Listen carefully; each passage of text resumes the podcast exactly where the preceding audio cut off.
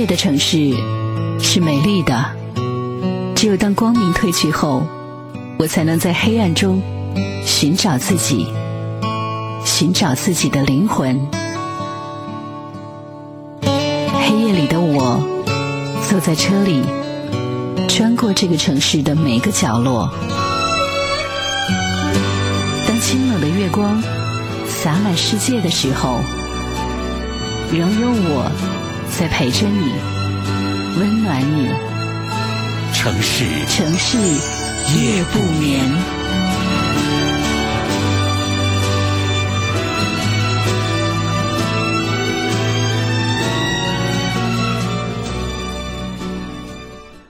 再一次的感谢各位继续来锁定频率中波七四七调频一零七点八陕西戏曲广播，在每天晚间的二十三点来收听为您直播播出的城市夜不眠，我是何欣。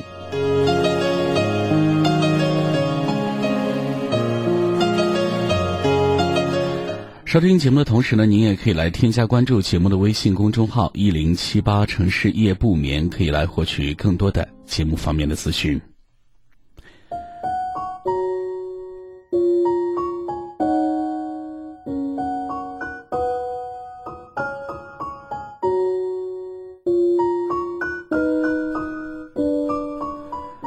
家胖墩儿快到青春期那一阵儿呢，叛逆心重，多说他几句就很不开心，郑重其事的对我说：“爸爸，我决定以后呢，永远也不和你说话了。不说就不说吧，我是很大度的爸爸，很配合的闭上了嘴。没过几分钟呢，他已经完全忘记了自己的誓言。我和妻子聊天，他在一边没话找话的说：‘爸爸，你看，我掉牙的地方长出一个小牙尖了。’” 我喜欢孩子，就是因为能够在孩子的身上看到赤子之心，他的爱与憎都会很直白、很坦荡。他想让你知道，你批评我，我很不开心，但这种不开心不会持续多久。他很善于忘记，他有太多可以让自己快乐的事情，他没有理由一直生气。这是孩子独特的功能。也是他们让这个世界变得纯净、晴朗、有光彩的本事。每个大人都曾经是一个孩子，但是他们总是会忘记这一点。所以，即使每一个大人都曾经有过这样的本事，也被逐渐的遗忘和丢弃了。曾经看过一个新闻，一个妇人因为唠叨被丈夫吼了一句：“闭上你的臭嘴。”于是呢，三十年不曾开口说话。她买菜、做饭、料理家务，一切如常，但就是不说话。任凭老公如何哀求，依然保持不变的缄默。直至她女儿结婚，都没能够让她来破例。妻子说：“这个女人真有种。”不错，是很有种。这种执着的人，我最佩服。我和胖墩儿都一样，注意力太容易转移。即使有人让我闭上臭嘴，我大概会激愤之下抓起满脸花儿失态是一定的，但要记三十年那么久吗？太难办到了吧？要那么有种干什么呢？又不是上前线打仗，面对敌人国仇家恨，肾上腺素激升，非要拼个你死我活方是英雄好汉，都是人民内部矛盾嘛，对吧？既然还选择和这个人在一起生活，还愿意给他买菜做饭，摆出那么坚贞的样子给谁看？有什么好处呢？好处是有的，一定有。我相信，在他不说话的每一天、每一个时辰，他都不可能是快乐的。他心中必然怀着一腔的恨意。你胆敢骂我，我就闭嘴，急死你我也不说话。他留下来，并不是因为原谅了他，而是。他要惩罚他，要亲眼看着他懊悔、难过，并从他的痛苦中获得告慰自己的快感。这才是最大、最可怕的恨意。他宁可搭上自己三十年沉寂的时光，也不要放过他。这样的例子实在太多，在男女关系当中，婚姻之内。很多人越来越花费大量的时间去抱怨、怀恨、谴责，对伤害了自己的人和事专心致志的恨，心无旁骛的恨。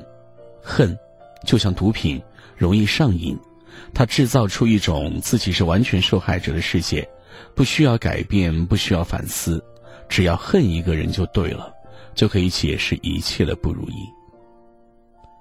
有些人在生活中恨还不够，还要上网来扒，四处散布某某极品的事迹，把那些曾经伤害过自己的人搞臭斗倒，最好呢再踏上一万只铁脚，复仇的感觉真是爽。所以《基督山伯爵复仇记》才一直畅销。只是，有恨的人不快乐。三十年不说话的妇人成功的惩罚了老公的粗鲁。但代价是她失去了普通女人的幸福，就像乌贼，是海洋中狡猾的生物，一旦觉得不安全，就会向敌人射出一兜墨汁而逃之夭夭。所以，他自己呢，也只能长得乌漆麻黑的，没有一张好脸色。想要屠杀别人，自己首先就要先带毒，那毒啊是洗不掉、剥不脱的黑和暗。带着毒，灵魂永远感受不到阳光的温暖和明亮，只能堕到最深的深渊而不得解脱。胖墩儿曾经也和所有小孩一样说过“我恨某某”这样的话。我逗他：“你能坚持恨多长时间？一天，还是一辈子呢？”胖墩儿认真的想一想，很困惑的说：“一天不够，一辈子又太长。”是的。恨一天太短，恨一辈子太长，恨就是如此叫人难以衡量。它不像爱，温暖一刻即会成为永恒。我认识一个网友，他的 ID 呢就叫做“别恨太久”。曾经因为遭遇背叛而久久难以平息愤怒的他，因为改了这样的一个名字而将心意裸露无遗。宽恕和原谅，像胖墩儿新长出的小牙尖儿一样。要顽强的冒出头，生命在伤害之后即将获得重生。这个过程当然是特别艰难，充满了来自于内心的质疑和反复。要淡忘伤害，首先要停止继续去恨、去愤怒、去选择。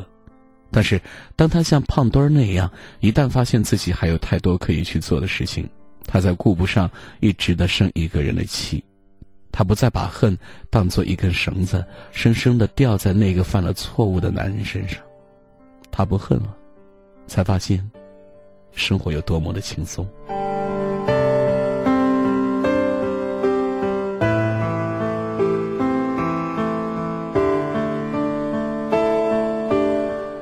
我们的人生当中，那些痛苦到底是得到还是失去，真的很难讲。只能说你在得到。在成就你，你的失去也在成就你，爱你的人在成就你，伤害你的人也在成就你。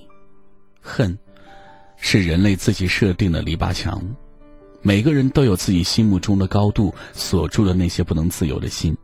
但如果可以，别恨太久，谁伤了我们，恨那么一会儿就好了，不要念念不忘，否则，就等于那些伤害我们的人。取得了彻底的胜利。恨，不是我们人生的任务。快乐、平和、充实、圆满，这些才是。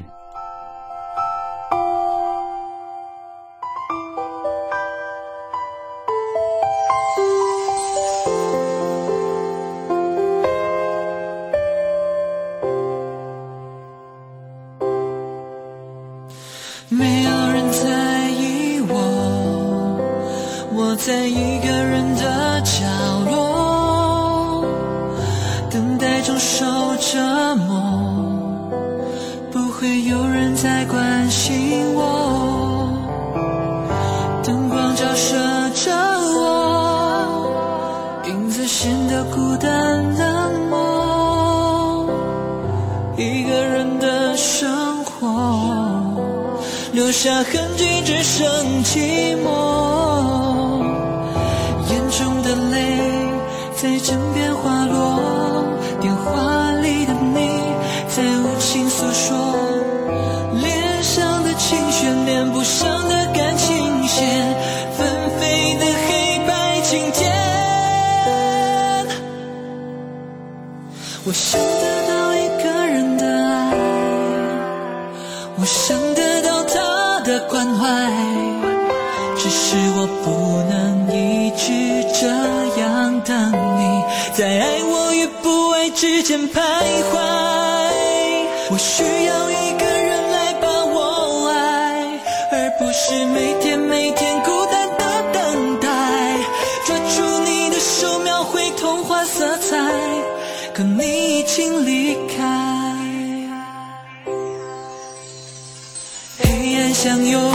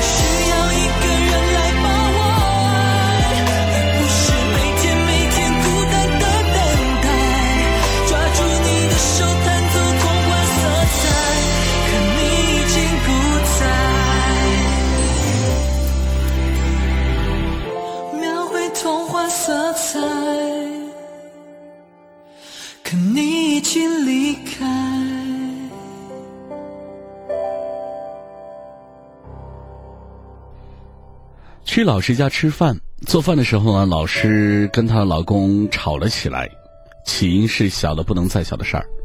老师拌黄瓜需要放上几瓣蒜，她把蒜放菜板上，用菜刀摁扁了剥皮儿。她老公看到说：“你别摁，拍多痛快呀！”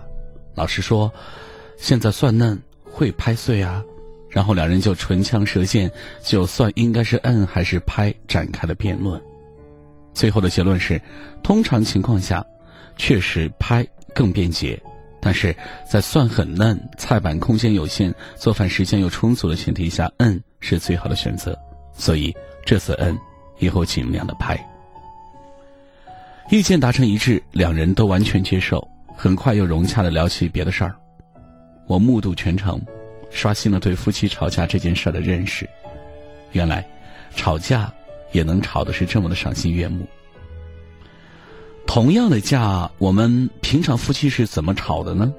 多半是老婆说嗯，老公说拍，然后老婆就说你什么都不做还管这么宽，老公说你这人就是固执有言不进，从来不接受别人的正确意见，老婆回敬你就是自以为是，总想把自己的想法强加于人，老公气恼，我强加你什么了？你哪次听我的了？上次我说别买那么多菠菜，吃不完你偏买，现在不是全烂了？老婆就急了，当时菠菜不是便宜吗？谁能想到我随后就出差，你三天都不做一顿饭，就没见过你这么懒的人。老公也急了，我工作那么忙，哪有时间在家做饭？你从来都不知道来体谅我。你看，本来是鸡毛蒜皮的小事儿，最后就演变成一场大战。你指责我泄愤，你大力的挞伐我人身攻击，不但事情本身没有解决，还牵扯出一大堆根本解决不了的问题，两人白白生了一场气，伤了一回感情。吵架是一件极有技术含量的事儿，会吵和不会吵，结果是大不相同的。不会吵架的夫妻多半都有一个共同点：做不到就事论事。明明面对的是怎么剥蒜皮儿更合理的问题，却非要上升到人格层面，东扯葫芦西扯瓢，成芝麻烂谷子拼命的翻，是问题升级，是情绪失控，是关系相坏。好好一场架，吵的是面目全非。而会吵架的夫妻呢，会明确知道自己在干什么，不管是大事小事，都能够了就事论事。是包蒜皮儿的问题，就彼此阐明我应该这样包的这样一个理由，谁说的更有道理，以后就按谁的办，这个问题不就解决了吗？其他事情也一样，怎么带孩子，回谁家过年，去哪里旅行，买什么样的房子，会吵架的夫妻都知道，遇到什么事儿都应该集中精力来解决这件事儿，所有争论都要围绕这件事儿本身。不扩大，不升级，不乱扯，尽可能通过这次争吵把这件事说透，得出个双方都能够基本接纳的结果。很多夫妻年轻时情比金坚，到晚年却变成怨偶，想必就是因为一路走来有太多问题没能够及时来合理解决，一桩桩一件件积压在心里，腐蚀了感情。两个人过日子。肯定有各种各样的分歧，而分歧呢，常常会引起冲突，于是争吵就在所难免。其实，吵架并不可怕，如果能够就事论事，吵一次解决一个问题，这争吵就有价值。怕的是一双或双方的脑子里一团浆糊，胡说八道、胡搅蛮缠、不讲是非、毫无逻辑。你说，你妈做的菜太咸，他说你不就是嫌我家穷吗？你说他今天回家太晚，他说你这人心胸太狭隘，他说你整天给孩子吃零食，他说你也说，那也比你整天跟狐朋狗友喝酒好呀。他说你花钱大手大脚，你说他自己的衣服都从来不洗，回避根本问题，拼命的闻过是非，驴唇不对马嘴的吵架，能吵出什么结果呢？肯定是谁也说服不了谁，最后都憋一肚子气，事情不了了之，而积压下来的问题就成双方心里的疙瘩越积越大。而如果能够换一种方式处理，情况肯定就不一样了。比如，你给孩子吃零食，他表示不满，那你们就应该针对为什么要给孩子吃零食的坏处，能不能控制住孩子不吃之类的问题来讨论，最后达成一个基本的共识。找到一个可行的方法，双方以后都这么做。而他整天在外面喝酒的问题，可能也确实让你生气。那他不是这次该讨论的话题。你如果想修正他，以后再找机会，或者等吃零食的问题解决完再说。总之，不能他说吃零食不好，你说喝酒不对；他说你缺乏常识，你说他心里没这个家吧。有些事情本来就很复杂，如果你在随心所欲的掺杂进很多乱七八糟的东西，让复杂的问题更复杂，那还怎么解决呢？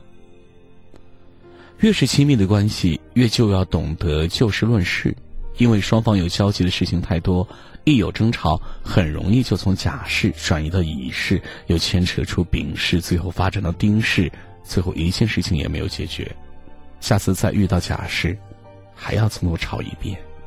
多烦呀！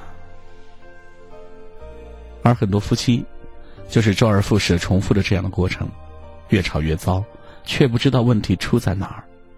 之所以这样，第一是因为不够理性，头脑不清晰，抓不住问题的关键，也不能够来把控情绪；第二是野心太大，总想吵一次就把所有的问题都能够来解决掉，甚至把这个人都改造好。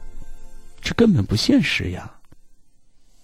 我们当然不提倡吵架了，遇到问题能够心平气和的解决是最好的，但在争吵无可避免时，也一定要学会正确的吵架方式。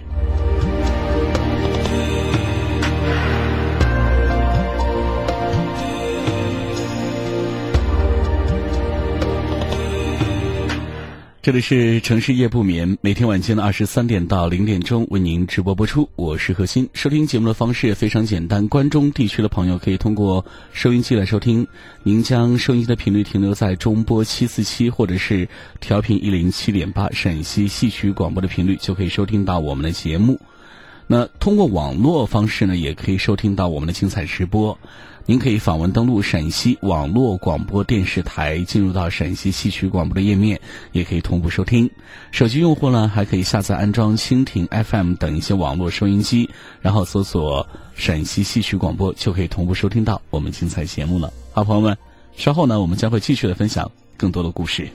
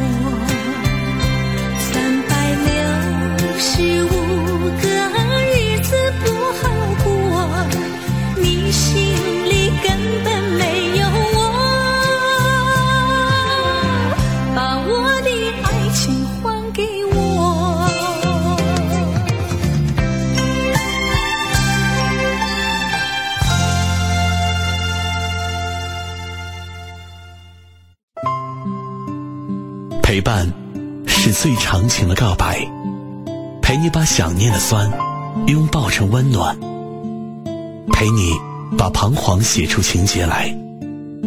未来多漫长，再漫长，还有期待陪伴你，一直到故事给说完。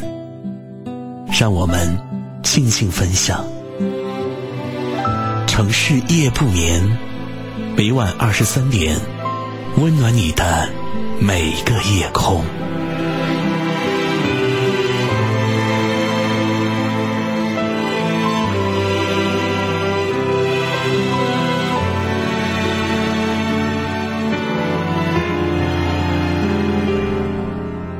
欢迎各位继续来收听每天晚间二十三点到零点钟为您直播播出的《城市夜不眠》，我是何欣。收听节目的同时，您还可以来添加关注节目的微信公众号“一零七八城市夜不眠”，一零七八城市夜不眠，来获取更多的节目方面的资讯。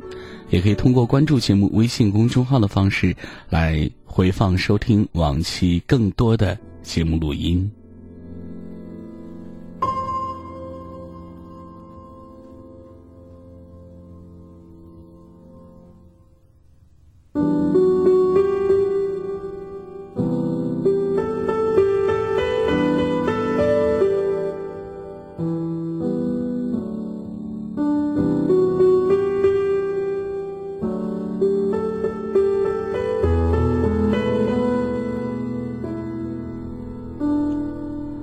约好跟朋友一起吃饭，他迟到了，因为快下班的时候跟同事吵架，言语升级，好不容易才被其他人劝住。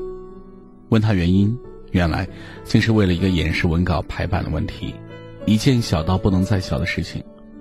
由于各自来坚持自己的观点，从单纯的业务讨论上升到能力的质疑，再到人品的攻击，闹了一个不欢而散。我问他，这么小的事儿。难道就不能平心静气的谈吗？他说：“老板急着要，又快下班，想早点回来，所以就沉不住气了。再有就是他的排版不清晰，的确是有问题的。我没错，错在同事。有多少矛盾是因为一句我没错造成的呢？还有众多的路怒族，不都是因为别人的错而发生冲突吗？为什么这么多戾气？”又是什么原因让我们焦躁不安呢？充满竞争的社会，复杂的人际关系，还有不断的患得患失，让我们渐渐失去了耐心，只问结果不问过程。成王败寇的衡量标准，逼着我们拼命的往前跑，计较个人的利害得失，没有时间也没有心情站在对方的立场考虑问题，争执与矛盾自然也就产生了。还有更重要的一点，那就是我的执念太重。每个人都是以自己为出发点去看待问题，符合自己心意的是完美正确的，与自己观点相左的呢，就该一棍子打死。可是，哪有那么多符合自己心意的事情？我们不都在与他人、与社会的相互试探当中来确立自己的位置吗？做到温润自如的与他人相处。太难。我不同意你的观点，但我誓死捍卫你说话的权利。伏尔泰的这句话呢，在我们周围有多少人能够做到？我想，以自我为中心，是因为缺乏对他人最基本的尊重。就人格而言，没有高低贵贱之分。学识丰富、银行存款多、地位高，是本行业的前辈。并不代表你高贵，更不代表你掌握着话语权。以仗着附加在身上的东西，认为自己是正确的，而否定不如你的人，本身就是一种错误。尊重他人的人格，以平视的目光对待他人，不暴虐，不歧视，冲突还会有多少呢？或者说，以坦诚而尊重心对待他人，也不会有暴躁抱怨的出现。处理起问题来也就没有那么难。养成温和的态度，还要学会理解他人。同学开了一家修车行，他的生意非常好，老客户带新客户，每天都在忙。除了修理工的技术好之外呢，最主要的原因是他理解自己的客户。聊天时，他对我说：“每个来修车的人都很着急。”有时车出了大问题，一天两天修不好，客户更急躁。我理解他们，大家都很忙，没了车外出不方便，耽误事情。放到我身上我也着急，所以同客户交流时呢，我都是站在对方的立场考虑问题，能提供的帮助那就提供，不能提供的再想其他办法。个别客户着急要走忙事情，我就让他开着我的车，开门做生意。一样要将心比心，别人不急，咱不能急，谁都不容易呀。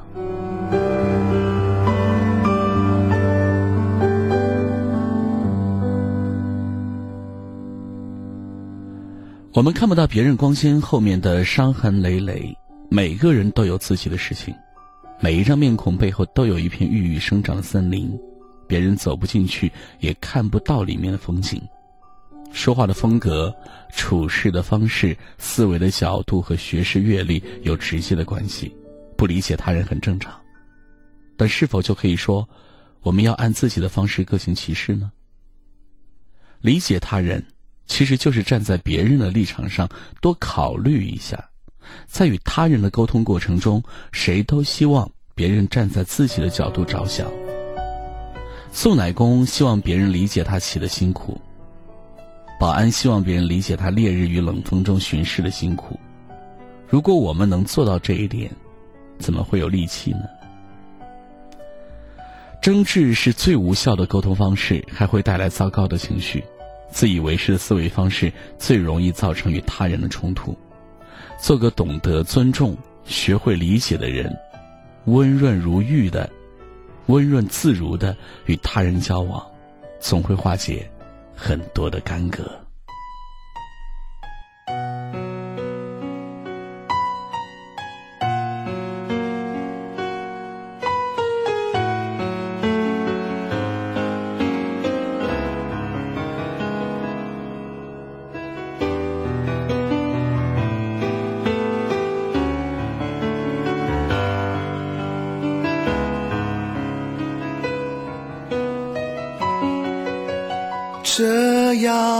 夜，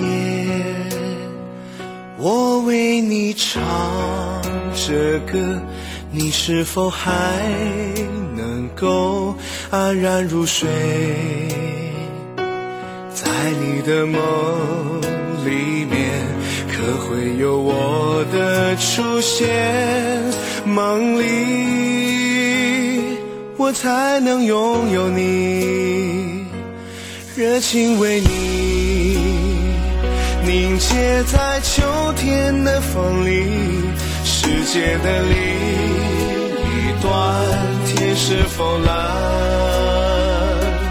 迷惘的夜留下那灰色的泪，让它陪伴着风。我想。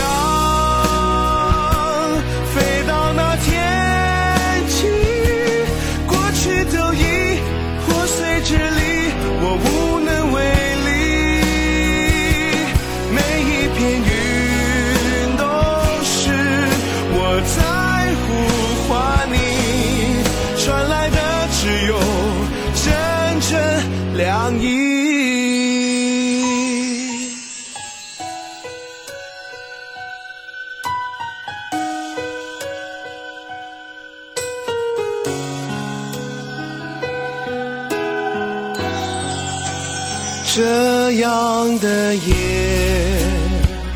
你是否还能感觉感觉我的呼吸，我的心跳？就请你把我的把我的心儿带走，让它陪伴着你。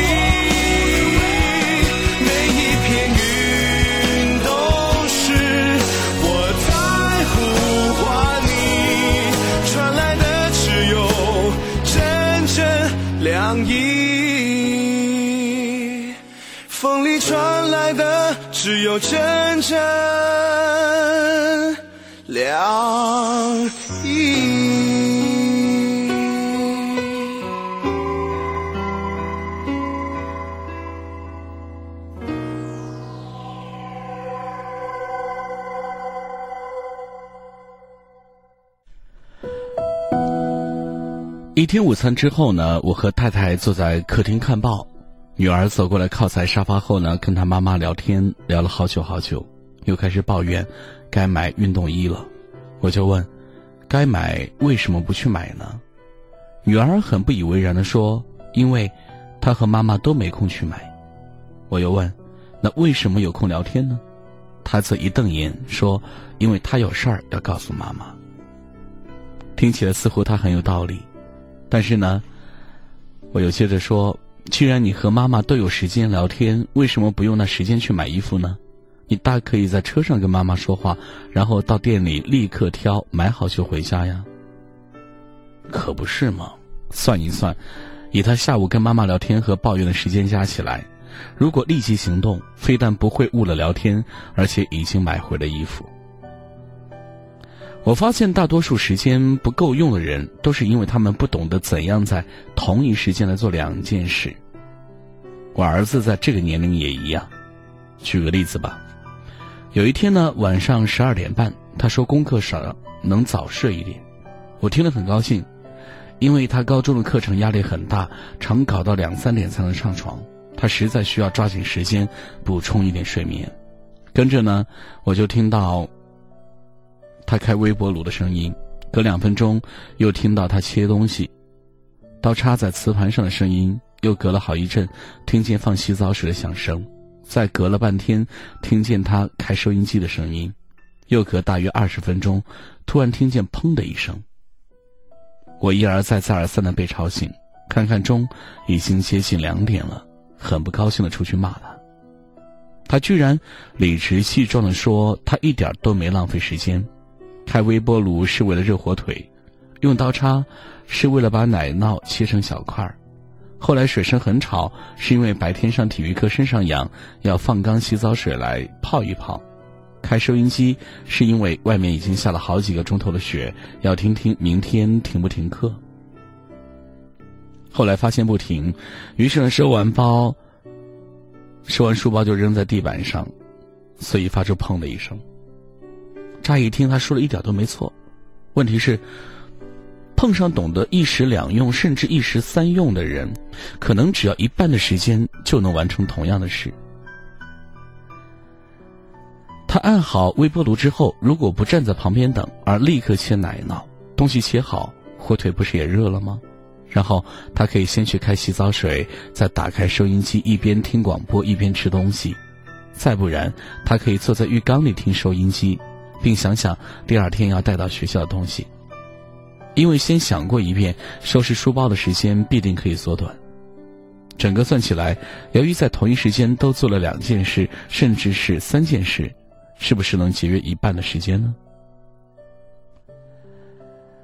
这是一个高速的一个时代，又是一个资讯爆发的时代，有永远干不完的事，吸收不完的知识。所以，只有懂得利用时间，在无形中，好像比别人多许多时间的人，才能够跑在最前面。提到资讯，最近呢，我太太也问我为什么做事儿那么快。当时我举了个例子，对她说：“你知道吗？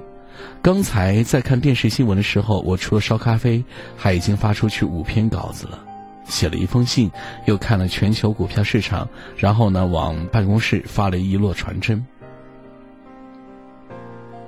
我是这样掌握时间的：当电视播广告时，我烧上咖啡，同时按一下笔记本电脑的启动键，接着去传真机上放好手放好文件，拨号码，立即按发送，并且头也不回地赶到电视前看新闻。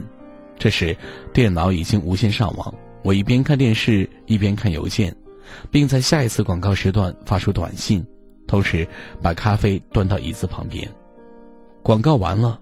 我继续看新闻，并且在不重要的新闻时将几篇稿子转发出去，同时呢喝上几口咖啡，看一看股市。直到新闻完了，我才回到传真机前，看看东西传出去没有。如果没有，再按重播。于是呢，在短短五十分钟的新闻时段，我既没错过新闻，也没耽误工作。我绝不站在电脑或传真机前等它激活或拨通，也绝不守在咖啡机前等它把水烧开，化成蒸汽往下凝结成浓缩咖啡。因为，那些机器自己会运作，而运作需要时间，绝不会因为我守在旁边就快半秒钟。懂得利用时间的人，先要知道怎么操作这些聪明的机器。那让他帮你省时间，而不是守在机器旁边，让自己成为机器的仆人。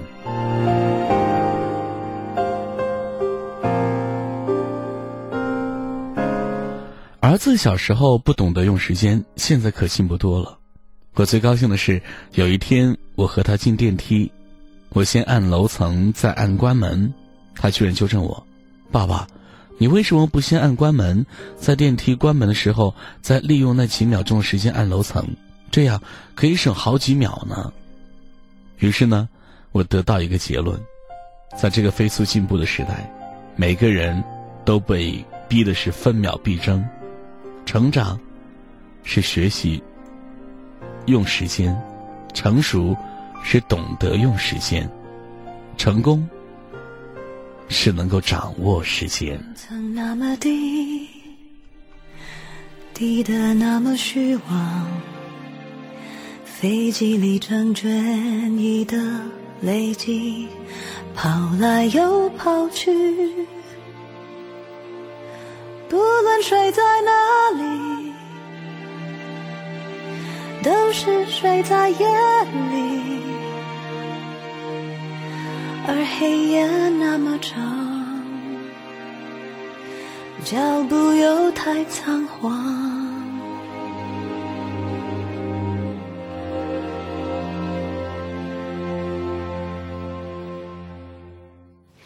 时间它像个谜，我忽然停在这里。当睁开眼，一切都不熟悉。晚间又离去，不论走在哪里，都望放在过程里。而我孤独的床，只在困倦里任我渴望。我珍惜过的爱和相遇，有些跟着时间跑掉。一程接着一程飞的累了，看着太阳慢慢落下去了。曾那么多好奇，叫着青春的本意，拖着皮箱火热的喘息，沉睡在夜空里，求求你难的地方。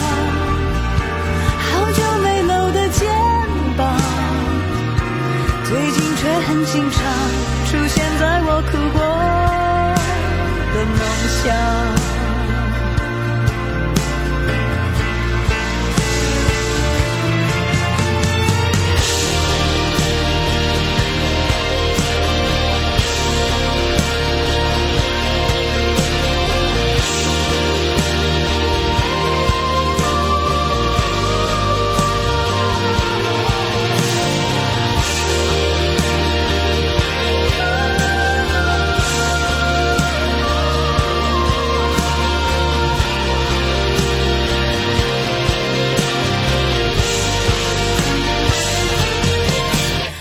有些人没想过会失去，此刻已永远的失去，来不及好好的做个道别，时间只会把道理给人拒绝。人生它那么急，像孩子在爬楼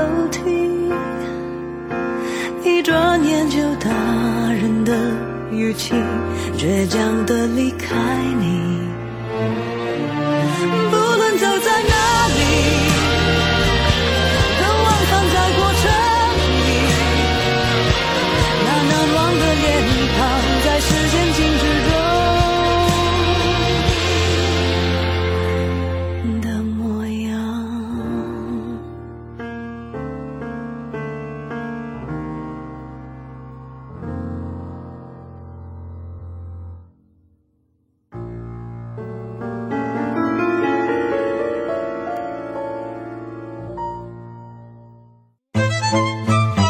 最美的风景不在远方，没有擦肩而过，却会留下瞬间的惊喜。无需相见，那眼眸依然深邃含情；无需回首，那身影依然是心中最美的风景。人世间有一种相遇，不是在路上，而是在心里；人世间有一种陪伴，不是在身边，而是在灵魂。城市夜不眠，核心与你温暖相伴。欢迎各位继续回到节目当中，这里是每天晚间二十三点到零点钟为您直播播出的《城市夜不眠》，我是何欣。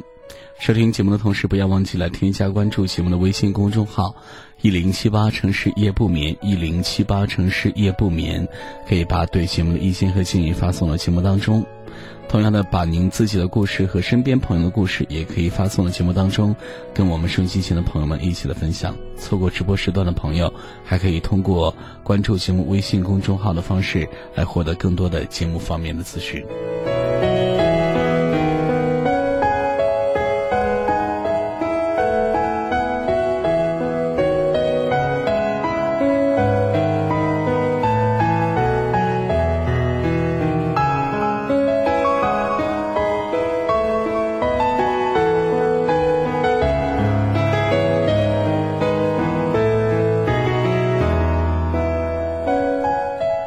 生命的摇篮跌宕起伏，没有想象的那么完美，却也不显得悲怆。只是在某一个时刻，忧伤变得浓郁的时候，却越加的让人怜惜。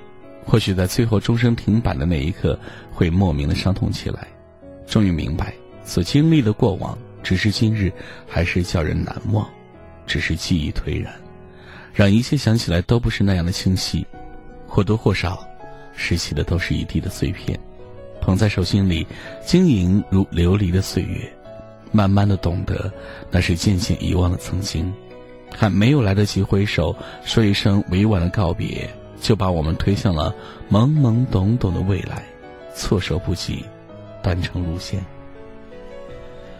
相遇是一种莫名的幸福，因为不知道来者会带给你怎样的感动，或温馨，或感痛，或者是慰藉。或者是怜爱，都会带给你滴滴点点的感受，可能触摸得到，偶尔留下的温存，也许会像火山爆发般的猛烈，也许会像冰河洗礼般的刺骨，那种感受总会经历，不管你接受与否，都会与你不期而遇。匆匆的来，匆匆的走。有些人带着像阳光般刺痛双眸的微笑向你走来。打一声问候，告诉你相识的第一句真谛，你会感觉到无比的温馨和喜悦。无论那是真情或是假意，我们都比较善于接受他人和善的一面，即使看似孤独，却好在不是一个人的孤独。有些人带着沉默如死水般静默极其高冷的态度与你越来越近，用目空一切眼神看着你，却说不出一句话来。然后等待千分之一秒，擦身而过，反复如此，慢慢的习惯。所以一切看起来理所当然，毫无违和感，因为你知道，人生总是如此，过去、现在，亦或未来，人与人不期而遇。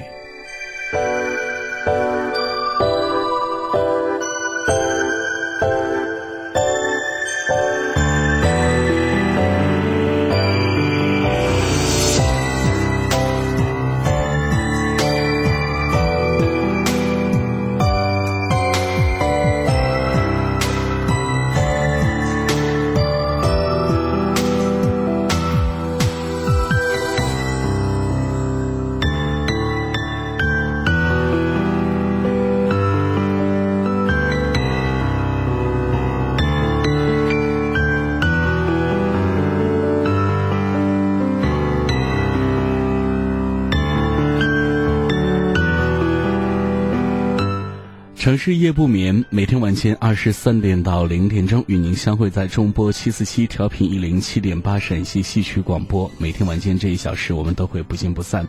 但是今天晚上节目呢，也要暂时与您说声再见了。在节目最后呢，还是要提醒各位，可以在节目之外来添加关注节目的微信公众号“一零七八城市夜不眠”，来获取更多的节目资讯。好朋友们，明天晚间的二十三点，我们再会吧。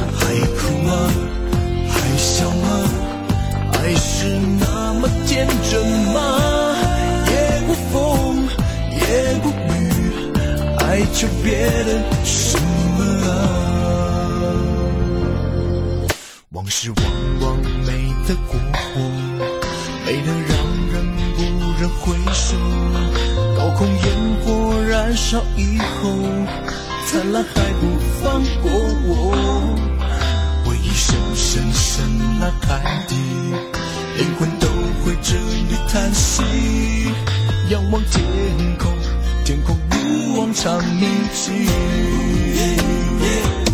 天之下，天之涯，谁陪寂寞看浪花？一朵浪花一刹那，不过如此。啊！不看他，不看他，不看昙花，看着他，静静的，傻傻的，什么不能忘了啊？忘了啊！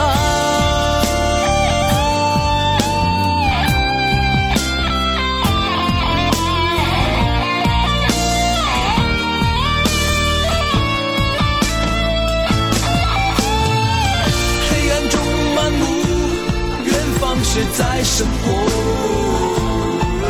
人生漫漫的长路，时光稀释伤悲。嘿再喝一杯酒，干一杯，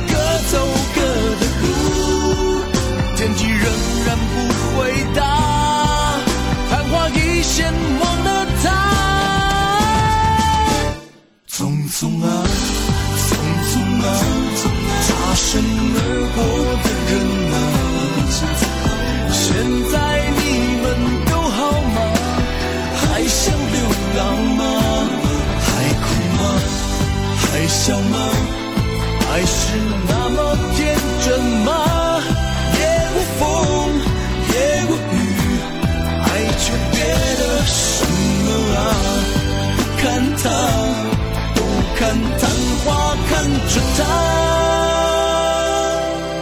静静的，傻傻的，什么不能